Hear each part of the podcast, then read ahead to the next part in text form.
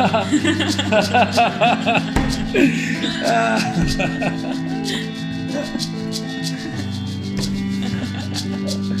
merde, elle l'a posé. Salut à tous et merci d'être là. Vous êtes sur Embrassez-vous et c'est l'épisode 4. Aujourd'hui, on discute avec Sébastien Poudreau de la Comédie Française. J'ai eu la chance de pouvoir travailler avec Sébastien il y a quelques années lorsqu'il était venu mettre en scène ma promotion à l'école d'acteurs. J'avais envie d'inviter Sébastien aujourd'hui parce qu'il a une vision du théâtre et de la vie qui sont pour moi passionnantes. Il lit beaucoup, il réfléchit beaucoup et questionne tout. On a beaucoup parlé de théâtre et c'est un bon prisme pour parler de la vie, de la liberté d'être soi et des vies que l'on se rêve. On a aussi parlé des réseaux sociaux puisqu'il les déteste beaucoup. On a parlé du couple et du fait d'être jeune parent. Je, pense que ça, Les réseaux sociaux font globalement vraiment du mal à l'être humain. Je pense. Enfin, encourage vraiment, je sais pas si c'est du sens que je dis, mais encourage vraiment ce qu'il y a de, de pire dans l'être humain, je crois. La réaction à chaud, euh, toute parole se vaut, euh, l'autopromotion, euh, l'idée que en fait, ce qui compte, c'est le regard des autres. C'est la, la la publicité de soi, en fait. On se transforme en. Et j'ai beau réfléchir à ce sujet pour essayer de nuancer mon propos et de trouver d'autres d'autres aspects à cette question. Je suis très. Euh, je suis extrêmement, extrêmement critique vis-à-vis de ça. Mm. J'ai l'impression que c'est un concours à celui qui sera le plus heureux, qui montrera qu'il est. Alors qu'on est euh, bien des choses dans une journée. Enfin. Euh, il n'y en est pas toujours au sommet de notre flamboyance. Et là, les réseaux sociaux ne donnent aucune place, ne font aucune place à ça parce que ça fait beaucoup trop peur. Et, ou alors, si, ou alors, ou alors s'il y a une place qui est donnée à ça, elle est forcément euh, instrumentalisée, mise en scène.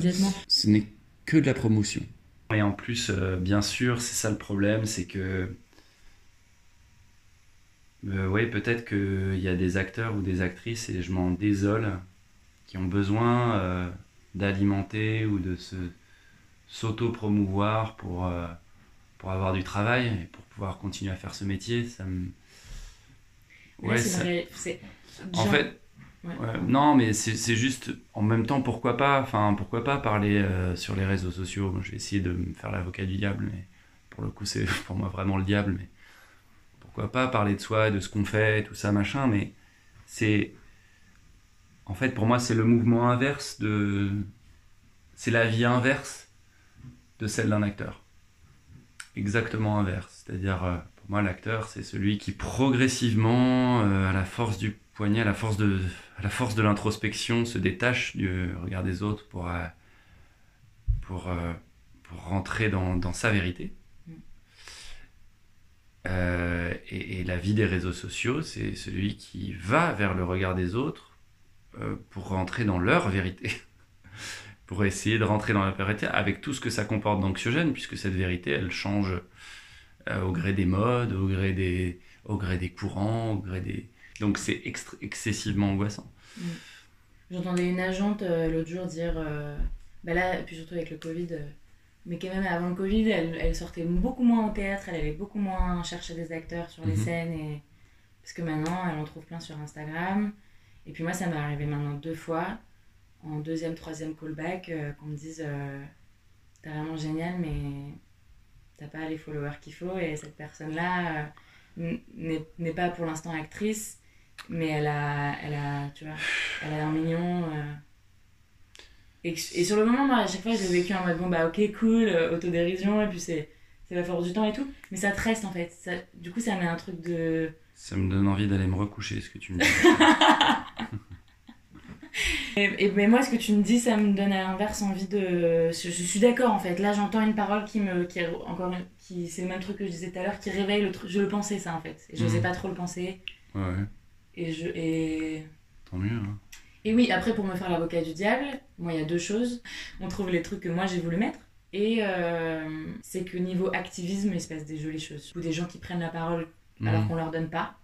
et qui organise des mouvements entiers. Et il y a des très très très belles choses. Et sur les réseaux, tu as beaucoup de gens que tu peux suivre, tu peux décider. Mais c'est sûr, bien sûr, bien sûr. C'est, c'est, je suis, je suis, d'accord. Enfin, je suis d'accord. Bien sûr, c'est absurde de, condamner d'une manière euh, ouais, unilatérale. Je suis, je suis certain qu'il s'y passe des, des, choses intéressantes. C'est juste que moi, dans mon prisme à moi, et, euh, et, si, et, encore une fois, si, si je ressens le besoin d'être aussi euh, hostile et aussi, euh, amer, c'est sans doute que ça vient toucher chez moi quelque chose de, de, profond, que j'ai, mm. que j'ai aussi besoin, moi, d'affirmer mon, ma valeur et mon, mon individualité en disant je n'y suis pas, je n'y suis jamais allé, je, n'y ai jamais été. Donc c'est quelque part c'est aussi une forme de narcissisme, mais c'est une forme de narcissisme que j'assume euh, euh, un peu que je peux assumer, disons.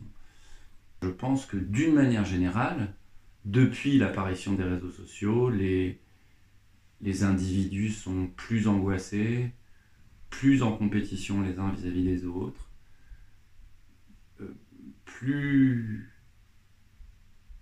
j'ai dit vulnérable, mais dans, dans, le mauvais sens du terme, c'est-à-dire euh, moins sûrs de leurs valeurs profondes, et en plus, moins prêt à se rendre vraiment vulnérable. Voilà, moins, moins, enfin, moins tout ça, d'une manière générale, d'une manière globale. Ce qui ne veut pas dire que ça fasse pas aussi du bien, mais plus, plus anxieux, forcément plus anxieux.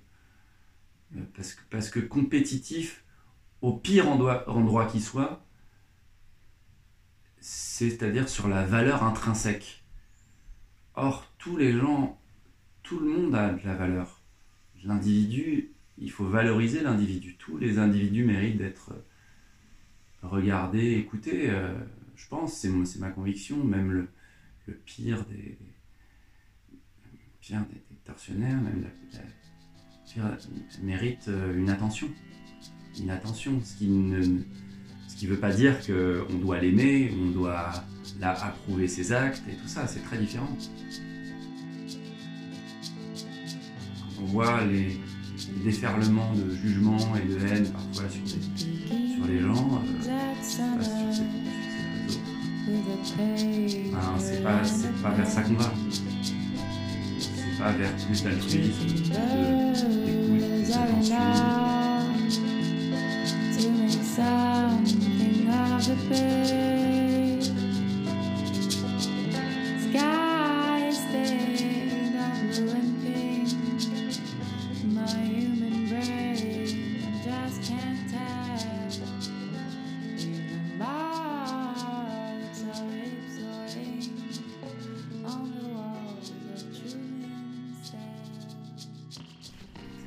Est-ce que tu penses que le théâtre doit devenir plus accessible?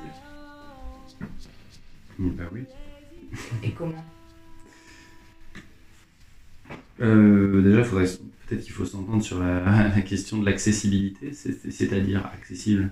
Bah, Qu'est-ce que tu entends Le prix des places ou le. Bah, c'est un, justement, ce qu'on joue sur nos scènes On va dire que ma question, euh, comme ça je ne me mets pas, c'est juste qu'on entend beaucoup.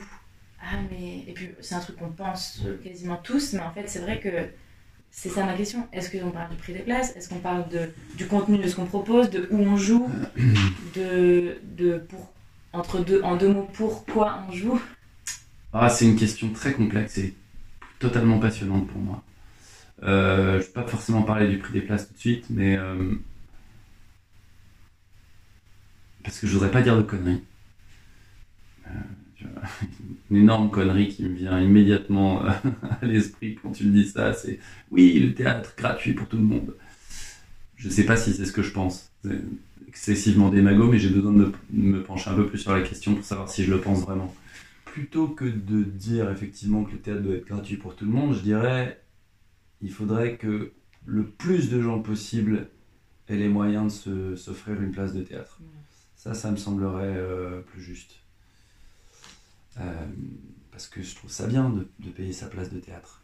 Je trouve, je voilà, ça n'engage que moi, hein, mais je trouve, je trouve que c'est bien. Parce que ça donne, de, ça donne de la valeur à ce qu'on fait. Ça aide. Moi, je suis content de payer mon psy, par exemple. Mm. C'est une analogie qui vaut ce qu'il vaut. Hein, ce un, resto, un bon resto, on est content. Un bon resto, on est content d'avoir, euh, d'avoir utilisé ce qu'on a gagné pour s'offrir ça. C'est aussi une manière de se, donner, de se respecter, de se donner de la valeur. Voilà, donc moi, moi j'aime bien cette idée. Euh, sur la question de l'acceptabilité, l'accessibilité, l'accessibilité au sens de ce qu'on fait sur nos scènes, bah, moi je suis plutôt de la famille euh, des gens euh, qui. Moi j'aime bien que les gens comprennent ce qu'ils voient. ce qui ne veut pas forcément dire qu'ils comprennent tout, mais qu'en tout cas ils ont la, la possibilité de s'interroger sur ce qu'ils voient et de se et qu'on est suffisamment proche dans ce qu'on leur montre pour que pour qu'ils puissent s'identifier, se poser des questions, s'intéresser, euh, voilà. voilà. Moi, je trouve que, le, que, l'hermétisme cache toujours un manque de profondeur. Euh, toujours. Mm. Euh, le côté, putain, j'ai rien compris à ce qu'on m'a montré, je sais pas de quoi ça parle ça devait être génial. Je ne sais pas qui sont ces gens. Alors là, moi, je. Oui, là, euh, non, moi, je... c'est peut-être un peu basique, hein, binaire, mais j'ai. J'ai besoin que ça me renvoie, que quand je vais au théâtre, je sois renvoyé à quelque chose, euh, à, des, à des questions, à des problèmes, à des, des questions euh, sur, sur la vie, sur, sur les rapports entre les êtres humains, sur voilà, sur, sur les, questions existentielles de la vie, quoi. S'il n'y a pas ça, euh, moi, personnellement, il me manque quelque chose dans l'expérience théâtrale. Donc, euh, donc euh, si, si l'accessibilité, c'est aller plus vers ça, oui, alors j'aimerais que le théâtre soit plus accessible. C'est toujours les mêmes personnes qui vont au théâtre, tu crois? Malheureusement, oui. Je, oui, je pense malheureusement que c'est aussi une éducation euh, que, je pense, moi, pour avoir discuté avec des gens qui vont jamais au théâtre, euh, c'est pas un réflexe en fait. Il y a, l'idée euh, qui est très profondément ancrée que c'est pas pour eux. Qu'en fait, c'est pas pour eux. Ça leur, ce n'est pas. Voilà, ça, leur est pas destiné. Et, et moi, évidemment, j'essaie de dire si, si, si, si, le théâtre c'est pour tout le monde. C'est au contraire, c'est bien au contraire, enfin, peut-être encore plus pour, euh, pour quelqu'un qui ne sait pas ce que c'est que cette expérience. Il faut, il faut la faire, c'est une expérience qui vaut le coup, c'est du vivant, c'est quelque chose qui se passe en direct, ça n'a pas de prix. Mm. Euh, même si on s'y ennuie, même si on ne comprend pas tout, même si... Euh, mm. voilà, c'est pour moi c'est quelque chose de, de, magnifique, même si je m'y suis énormément ennuyé au théâtre. Je suis énormément endormi, je suis énormément... Enfin, tu vois, je suis énormément ennuyé. Mais j'ai eu aussi des expériences euh, qui ont changé euh, ma vie aussi. Ça demande quoi comme capacité d'être acteur? Et est-ce que ça demande des capacités différentes au théâtre et au cinéma? Qu'est-ce qu'il faut comme capacité pour être acteur? Bah. Euh, moi, je crois, pour être acteur, il faut certaines formes d'honnêteté quand même. Euh, d'honnêteté, euh, pas tellement au sens moral, mais une honnêteté vis-à-vis de soi-même, vis-à-vis de ce qu'on ressent, de comment on perçoit le monde, les gens, les, situations. Je, pense qu'il y a quand même un truc comme ça. Pour être acteur au sens où moi je l'entends. Hein. Après, il y a, mille manières d'être acteur. Il y, a des gens pour qui cette, euh, définition ne sera pas du tout parlante, parce que c'est pas du tout une question de vérité, d'honnêteté. Moi, c'est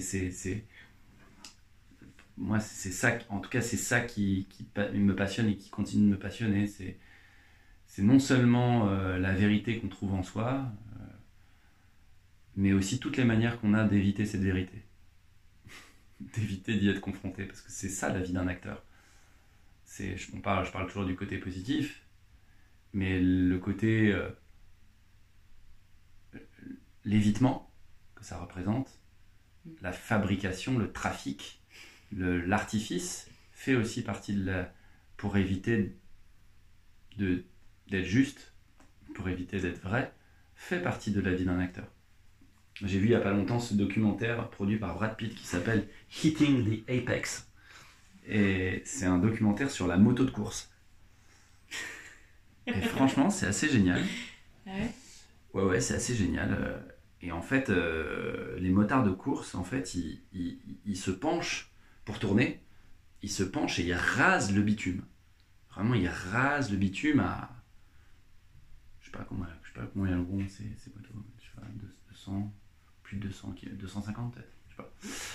Euh, ils rasent le bitume et, Apex, euh, The Apex, c'est ce, truc-là, quoi. C'est le, bitume à l'endroit du virage, euh, d'après ce que j'ai compris. Enfin, et tous les motards tombent. En fait, ça fait partie du truc, c'est de, trouver l'inclinaison maximale à laquelle tu peux te pencher, parce que c'est là que tu vas prendre le plus de vitesse, pour prendre le virage, avant de tomber. Mais pour avoir conscience de la vitesse de la de, de- de- de l'inclinaison, tu es obligé de tomber. Mm. Tu es obligé à un moment de tomber. Mm. Euh, voilà, je sais pas pourquoi je parle de ça. Si, parce que parce que euh, voilà, euh, appréhender euh, comment tu te situes, le chemin que tu fais par rapport à ce que tu as à l'intérieur de toi, à ce que tu ressens, à ce que tout ça, comment tu t'arranges avec ça, fait aussi partie de la vie de l'acteur. Ouais. Et comment tu trouves un Ah. espèce de parfait ténu juste milieu Ouais, voilà. choses euh, Ouais, Donc euh, voilà, les capacités, euh, si on peut parler de capacités, capacités d'ouverture, d'ouverture, de rencontrer suffisamment ses peurs pour, pour, pour faire confiance? Moi, je me disais ça, j'étais très jeune acteur et je faisais, je jouais dans le Tartuffe, euh, ils ont fait scène par Stéphane Braunschweig. Et au bout de la 70e, je sais pas pourquoi, j'ai eu à nouveau très peur. Et je me suis dit, il y a une pensée qui m'a beaucoup rassuré, je me suis dit, fais confiance aux gens. Fais confiance au fait que ils ont envie de savoir l'histoire. Ils ont envie de savoir ce qui va se passer. Mm. Ils sont pas en train d'attendre de voir si tu vas bien jouer le truc, ou si tu vas mal le jouer, ou si tu team en fait. on est dans la même équipe. Eux, ils sont en train de suivre une histoire et, et ils ont envie de savoir euh, qu'est-ce qu'il va dire le fils à son père et qu'est-ce que le père va lui répondre et, et tout ça. Et ça enlève euh, énormément de, de pression et d'enjeux en fait. Se dire non, on va tous dans le même sens en fait. Dans le sens de faire apparaître une histoire sous les yeux des gens.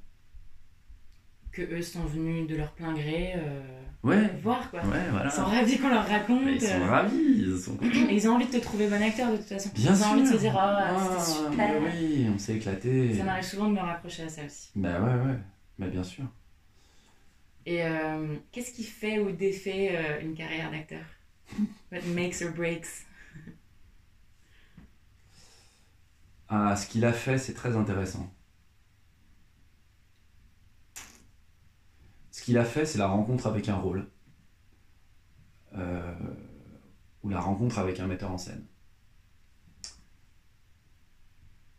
Ça, c'est sûr. Euh, et c'est très intéressant d'ailleurs. euh, quels rôles ont été importants, quels rôles. dans quel rôle quel rôle nous a fait percer, entre guillemets. Mm. C'est toujours très intéressant parce qu'il il se joue toujours des choses. euh, c'est- voilà, c'est. c'est- C'est des réponses euh, à l'inconscient, c'est c'est des situations dans lesquelles on se retrouve euh, et on se dit Ah bah tiens, non, c'est pas un hasard, il y a quelque chose de, de, de- de mon. J'ai pas envie de dire destin, mais de, de- Une réponse à quelque chose qui est là depuis toujours. Euh, Je vais juste en profiter parce que tout à l'heure, tu as déjà dit ça. ouais. Là depuis toujours, c'est là depuis quelque part un peu dans ton enfance ou avant ta naissance? C'est un truc. Est-ce que c'est le truc pourquoi t'es né? Ou est-ce que c'est un truc qui est arrivé Ouais, ou- de- qui est lié à ton être euh, pro- profondément depuis, depuis que tu existes, Ouais. depuis que tu existes même dans le ventre de ta mère, ouais, je pense. Après, c'est euh, peut-être un peu ésotérique comme manière de, Ah ouais, ouais. d'e- d'exprimer les choses, mais, mais oui, oui, je pense. Ouais, dans, enfin, qui est lié à, à tes cellules, à, tes- tes- tes- à ton organisation euh, physique, euh, chimique, euh, à comment ça s'est passé à l'intérieur, euh, à comment ça s'est passé à partir du moment où tu es sorti, enfin, Mm. lié à tout ça, ouais, ouais, je crois vraiment. Voilà, après, ça peut être plus ou moins lointainement, hein, mais. Et puis je pense aussi que c'est beaucoup lié à qu'est-ce qui fait un acteur. C'est pour ça que ça.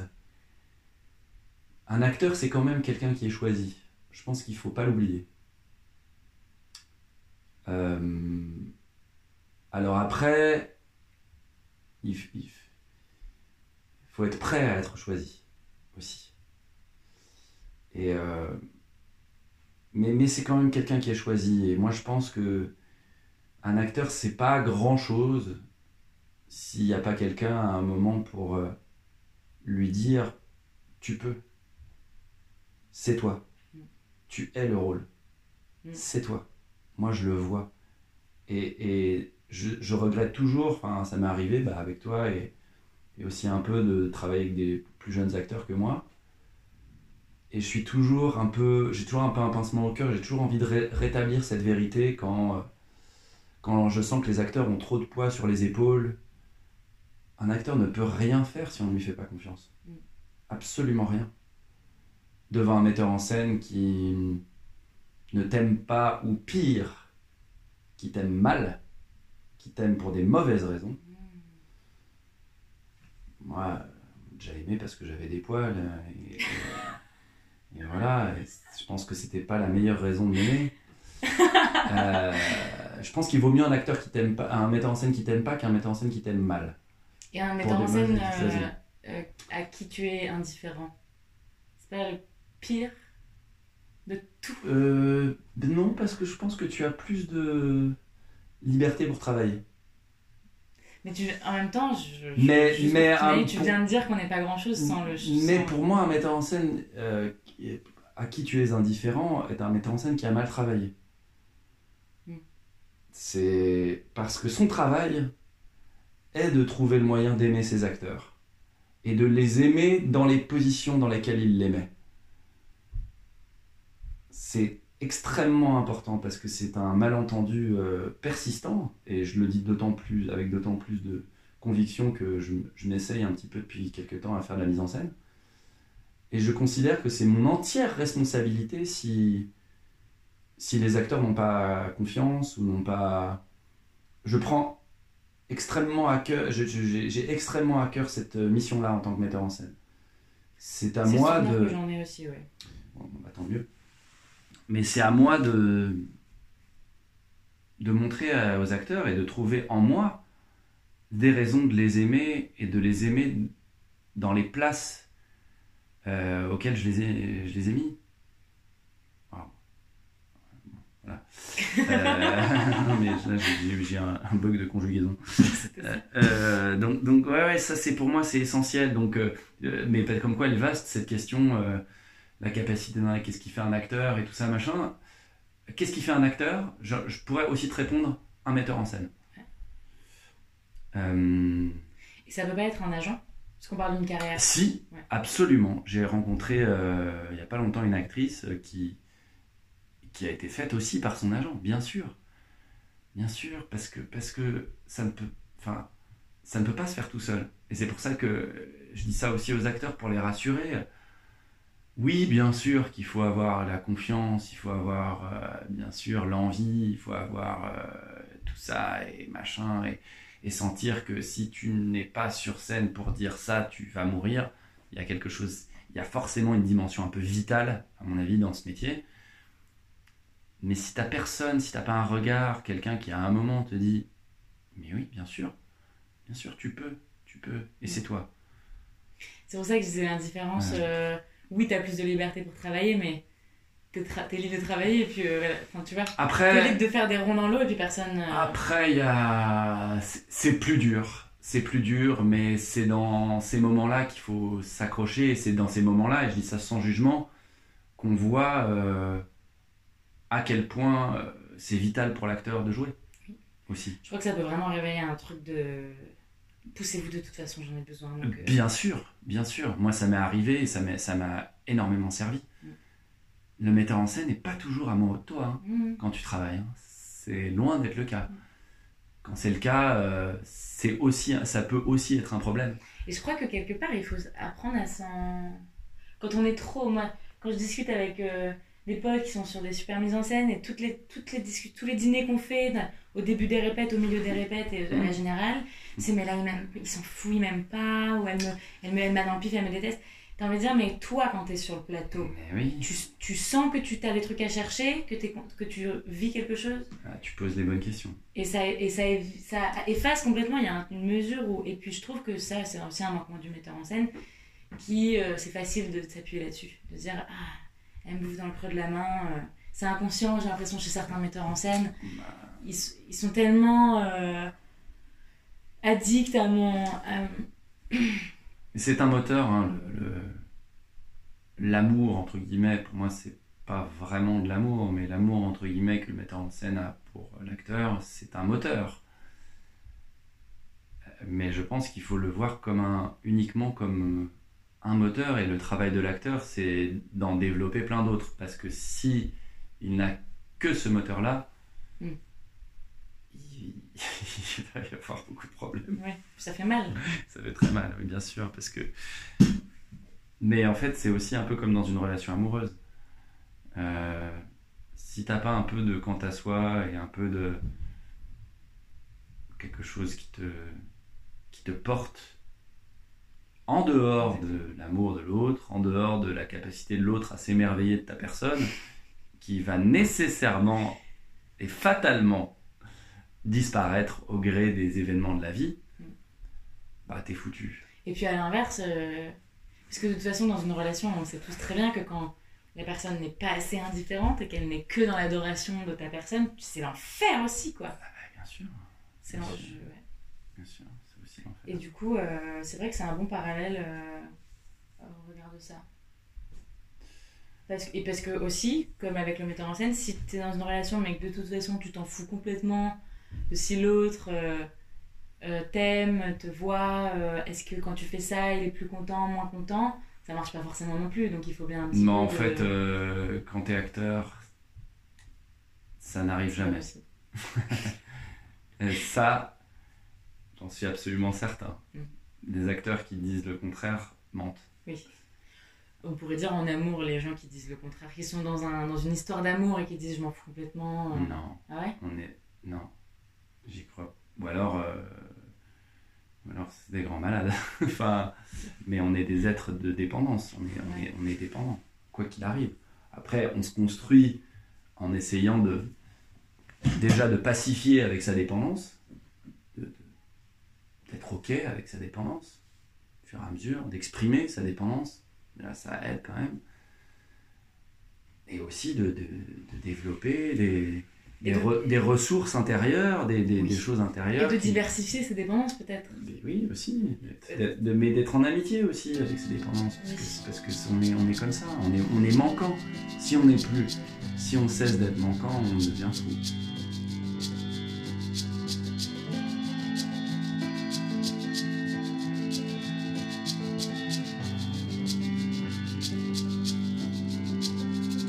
Question à un million d'euros. Ah, génial. Tu veux, gagner de l'argent? Ouais. Beaucoup, beaucoup. C'est génial. On est devant en plus. Quelle place a pris le regard des autres? Non, mais attends, on parle que de ça depuis une heure et demie là. tu rigoles quoi Et quelle place a pris. Et, et quelle place il menace de prendre dans ta vie? Après, c'est très perso et on n'est pas obligé. C'est incroyable que tu me poses cette question. Bon, bah, de toute façon, elle est au cœur de j'allais dire, elle est au cœur du travail de l'acteur, donc elle est au cœur de la vie, et elle est au cœur de la vie, donc elle est au cœur du travail de l'acteur. Euh, la place du regard des autres, euh, je dirais qu'elle a pris toute la place, absolument toute la place, jusqu'à. jusqu'à. je dirais qu'elle prend de moins en moins de, moins en moins de place. Mm. Euh, mais il a fallu que ça devienne absolument invivable. C'est-à-dire que j'ai la sensation de ne plus pouvoir vivre vraiment. Je parle de ma vie, euh, ma vraie vie. Mm. Vraiment de ma vie. J'ai cru que ce, serait, ce serait fini. Euh, pour que je puisse euh, enfin. je dirais, je sais pas si c'est du recul ou. Mais en tout cas, pour qu'elle. Que cette place-là ait un tout petit peu moins d'emprise, soit un tout petit peu moins vampirisante et totalement annihilante. Mm. Qu'elle soit. Mais pourquoi alors? Parce que, je juste pour rendre un truc très clair, c'est que je te fais parler de ça en te faisant parler de toi, mais parce qu'évidemment, mm. c'est quelque chose que je vis énormément aussi et que beaucoup de jeunes personnes en dehors des acteurs. Surtout à l'ère des réseaux sociaux, comme on l'a dit précédemment. D'où ça vient alors, cette maladie-là? Ça vient de nos parents.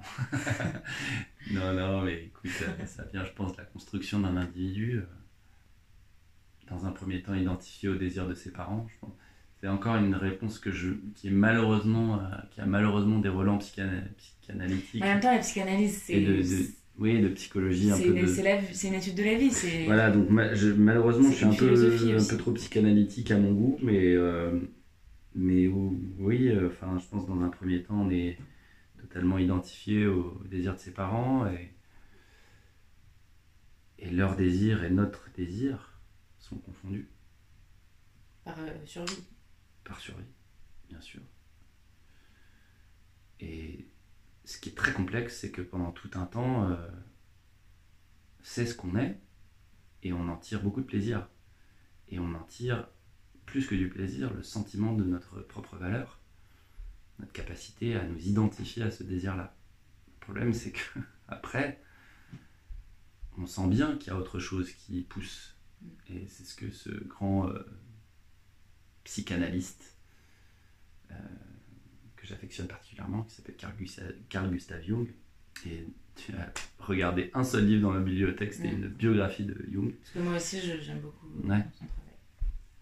On parle de l'individuation, euh, ce, ce, moment de la vie euh, qui intervient, ça dépend des âges, mais lui, il situe ça euh, autour de 32 ans, à peu près dans ces eaux-là, 31, 32.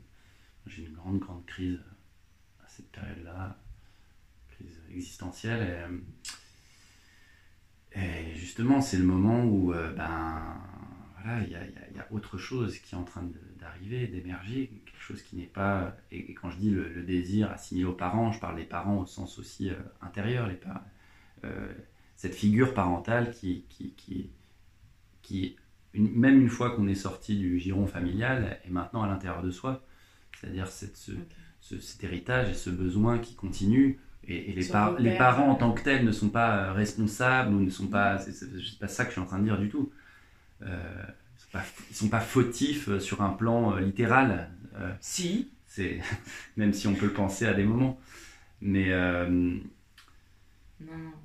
Mais, mais, mais donc, donc voilà, donc je parle aussi des parents, de, de, de ce sentiment de devoir leur obéir, être fidèle, être fidèle au point de vue, aux croyances, aux ressentis des parents. Ce qui se relie avec l'idée de trahison dont tu parlais oui, bien sûr, bien sûr. Et donc, et donc, euh, il y a un désir qui nous porte ailleurs, qui nous pousse ailleurs. Et comment on, comment on envisage ce désir? Euh, Voilà, je, tu parlais du regard des autres. Donc, je, je pense que c'est une des raisons pour lesquelles, pour lesquelles le, le regard des autres est aussi fort, c'est que se détacher du regard des autres oblige à se poser une question qu'on n'a absolument pas envie de se poser, parce qu'elle est très dangereuse. C'est euh, qu'est-ce que je veux moi? Vers quoi j'ai envie d'aller? Et si on n'a pas forcément de réponse, au moins s'autoriser ne, serait-ce qu'à se la poser, en se donnant le, tout le temps d'y répondre. Mais déjà commencer à se dire et euh, à mon avis, euh, quand on, déjà, quand on commence un tout petit peu à se, à se la poser, quand on a suffisamment d'espace à l'intérieur de soi ou de liberté pour euh, commencer à se la poser, on, on a déjà fait un petit, un petit peu de chemin, je pense. quelle idée tu te faisais de la paternité avant de devenir parent? Oh là là Ça, c'est une question de, aussi de jeune adulte. Océane qui habite à Châteauroux. Question. c'est une question d'Océane, 12 ans, qui habite à Châteauroux. C'est une question de euh, jeune adulte à jeune adulte, tu vois, de juste euh, qu'est-ce que. C'est quoi en fait Tu vois? Être jeune adulte, bah, c'est différent. Un jeune adulte et père. Euh... Oh, parents, c'est. Tu pensais que ça allait être quoi déjà à la base? Bah, j'avais pas d'idée. C'est un peu comme quand tu me dis euh, qu'est-ce que. Tu pensais que ça allait être quoi être acteur Je ne savais pas. Euh, le, le, grand inconnu. Évidemment, j'espérais euh, faire mieux que mes parents. Ça, c'est sûr. Comme tous les enfants, d'ailleurs. Euh, là, bah forcément, euh, avec euh, le fait d'y être confronté, je me rends compte que la question est beaucoup plus complexe. Je me rends compte à quel point je ressemble à mes parents, à quel point, et, je, et c'est, ça me permet aussi de mieux les comprendre eux, un peu mieux. je crois, je pense. Après, ce qui est très particulier, c'est que c'est que moi, euh, forcément, enfin, je sais pas comment dire. Je sais pas comment dire ça. Non, mais voilà, être parent, c'est le truc le plus difficile qui soit. plus... Parce qu'il faut, je crois, euh, en fait, j'ai l'impression, c'est l'erreur serait de penser que c'est une, une relation réciproque. C'est pas pour moi une relation réciproque. C'est ce. Encore un psychanalyste, malheureusement, désolé, un psychiatre, mais Winnicott, donc, qui parle de. Je sais pas si tu vois qui est ce type. Qui parle de parents suffisamment bons. Suffisamment bons, c'est celui qui, protège, qui choisit, qui entoure, qui. Voilà. Et et l'erreur serait de considérer que le parent doit être suffisamment bon et que l'enfant doit être suffisamment bon. en fait, l'enfant, mais ça demande beaucoup, beaucoup de confiance en soi, je pense. De considérer que l'enfant, en fait, il ne doit être suffisamment bon s'il y est tenu que pour lui-même. Que pour lui-même. La seule chose qu'il doit à ses parents, c'est du respect. Mais il ne se doit pas de les aimer, parce que c'est un sentiment. Et si l'enfant se doit de les aimer, ça pose beaucoup de problèmes. S'il a le sentiment qu'il se doit d'être en retour suffisamment bon, ça, ça pose beaucoup de problèmes parce que... Et dans la culture, euh, c'est la... C'est ce qui est le plus répandu. On entend un bon fils, euh, un bon fils. Euh, non, non, l'enfant, il doit être, pouvoir être libre. Un enfant doit donner de l'amour à ses parents. Non, non, je crois pas. Moi, je crois que l'enfant, il doit être libre de ses sentiments, il doit être libre de, détester ses parents au moment où il en a besoin, parce que très souvent, en fait, il n'a pas d'autre recours que celui de détester ses parents pour construire son propre trajet, et ses parents doivent être suffisamment forts et suffisamment apaisés aussi, hein, et avoir suffisamment de confiance en eux pour ne pas être fondamentalement remis en question ou blessé. Non, l'enfant, il est, il est là pour être lui-même, pour aller vers ce qu'il est.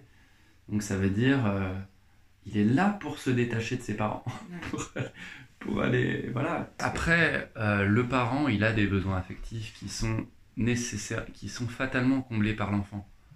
C'est ça aussi le problème. C'est tout de l'écosystème encore aussi. Oui, c'est que c'est que l'enfant, il se nourrit, le parent, il se nourrit aussi de l'amour que son enfant lui porte, et c'est normal parce que lui aussi, il a des manques, lui aussi, il a des blessures affectives. Donc c'est voilà, on n'est pas, encore une fois, on n'est pas des yogis. Euh, sur la... tu dis ça, mais les yogis sont, surtout de nos jours, les yogis sont. Non, mais je veux dire, tu vois ce que je veux dire, on n'est pas, moi je fais pas 20 heures de méditation par jour, donc, euh, donc, donc, forcément, euh, quand mon fils me dit, viens me faire un câlin et tout ça, je suis, je suis rempli de bonheur.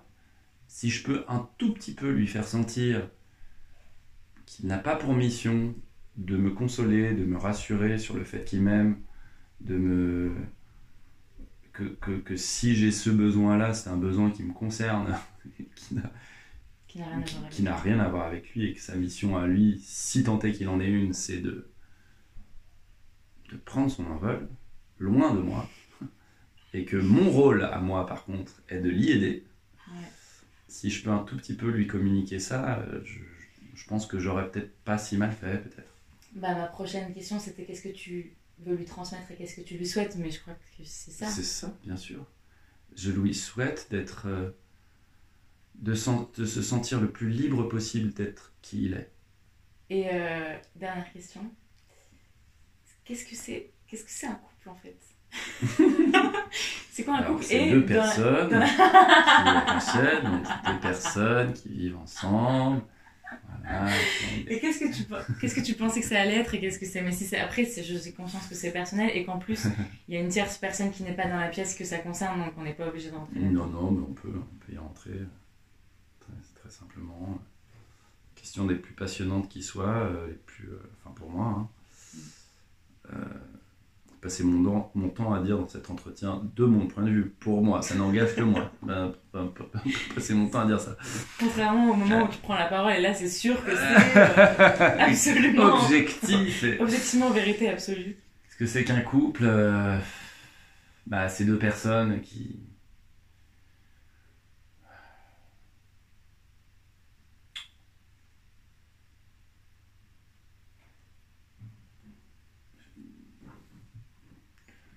couple, on rejoue tout. Euh,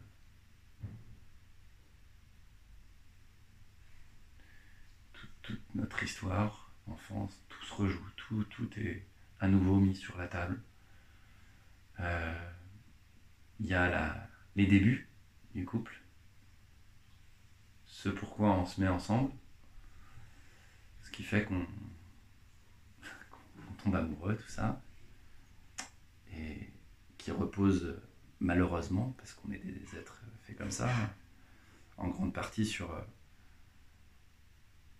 ce qu'on voit de soi dans le regard de l'autre. Et après, euh, il se passe autre chose,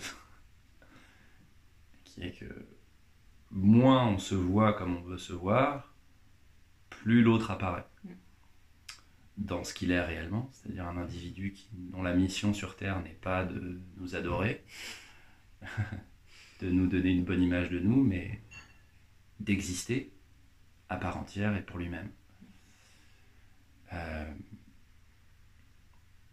et c'est là que, à la fois les problèmes et euh, l'aventure et, une autre forme d'amour, qui est à mon avis plus, plus profonde parce que moins, moins biaisée par, euh, par cette espèce de, d'illusion première et d'amour plus narcissique, je pense. Et moins ivre aussi. Moins ivre et moins. Même s'il y a aussi de l'ivresse par après, il peut y en avoir. Euh, donc il y, y, a quelque chose qui devient plus. Où l'autre est plus présent, en fait. Où l'autre, dans ce qu'il est profondément, dans son individualité, dans... est, est plus présent. Et donc plus menaçant. Euh, menaçant parce qu'il a forcément des désirs. Euh, il est une menace pour la fusion. Et je pense à la fusion primordiale, je pense à la promesse de l'aube. Mm. Euh, parce que quand on re-rencontre quelqu'un, quand on tombe amoureux, c'est comme si quelqu'un nous disait en fait cette promesse va être tenue. Mm. La vie vous fait à l'aube, avec l'amour maternel, la vie vous fait à l'aube une promesse qu'elle ne tient jamais rencontre quelqu'un, on tombe amoureux. Ah, mais si, en fait, elle va être tenue, cette promesse. Mais non. Et en plus, la vie refait une feinte. mais non, la vie, elle fait une feinte. Mm. Euh, et c'est notre capacité à faire l'expérience du couple, c'est notre capacité à, à endurer, enfin endurer, si, parce qu'il y a des moments difficiles, mais qui sont, à mon sens, récompensés, qui font que ça, pour moi, le coup vaut le coup à traverser, exactement, traverser. Euh, voilà, euh, après, c'est une capacité à traverser tout ça qui, qui, qui fait qu'on peut véritablement se rencontrer, véritablement euh, vivre ensemble et, s'aimer, vraiment. Mm. Simplement. Et tu crois que s'il s'agit de vivre euh, seul ensemble ou... Oui. Oui. Seul avec l'autre. Dans son individualité, mais dans un espace partagé. Bah, c'est ça qui est complexe, c'est que. Et, et, et ça, c'est forcément une, une, menace à la fusion. C'est l'inverse même, c'est l'antithèse même de la fusion. Bah ouais, mais en même temps, euh, pour qu'il y ait fusion, il faut aussi qu'il y ait toute cette dimension personnelle qui se travaille que, cette dimension personnelle ne soit pas. Si on est obnubilé par la fusion, si on pense que la fusion est une réponse à tous nos problèmes, il n'y a pas de couple. Il n'y a pas de relation, il n'y a pas de partage. euh, Et j'en sais vraiment quelque chose. Euh, et Et si. je pense à l'Apex dont tu parlais depuis tout à l'heure, Oui, le bah, oui, oui. Ah, ça- fallait bouffer l'asphalte. Ah ouais. Ah oui, oui, faut la, faut la bouffer. Ouais, et le puis- sweet spot euh, juste Et, au-dessus. et- et justement, il faut être, faut aussi être en paix avec soi pour, euh, pour se dire que ça fait partie aussi du trajet. Tu la bouffes quoi qu'il arrive. Quoi qu'il arrive, parce que c'est impossible de s'en remettre de la naissance. C'est impossible de se remettre de l'idée que l'autre n'est pas là pour répondre à cette promesse pour actualiser cette promesse, pour te, te donner le sentiment que tu es l'unique chose. Et la solution, comme souvent, c'est c'est de c'est d'oser aller au contact de son ressenti, d'oser dire comment ça se fait que tu ne penses pas à moi du matin au soir? C'est intolérable. Ouais. Pourquoi? De- Je dirais même De quel droit? Ne suis-je pas dans tes pensées du matin au soir Comment Parce oses-tu? Comment oses-tu? Et, et, et, hum, l'erreur serait de se dire bon, j'ai bien compris le problème, à partir de maintenant, je n'aurai plus aucun besoin. C'est l'inverse. C'est au contraire, c'est non. J'ai un besoin inas, voilà, Ouais. gigantesque qui ne- ne peut pas être résorbé. Ouais. Et je dois euh, aller au contact de ce besoin, rentrer en amitié avec ce besoin et C'est aussi Jung, Et- ça aussi. c'est et aussi même le partager avec l'autre, ouais, bien sûr. Bah voilà, on a, On a fait un peu le tour des sujets, ouais. on a fait un grand tour. euh, le retour du monde, bah merci beaucoup. avec plaisir.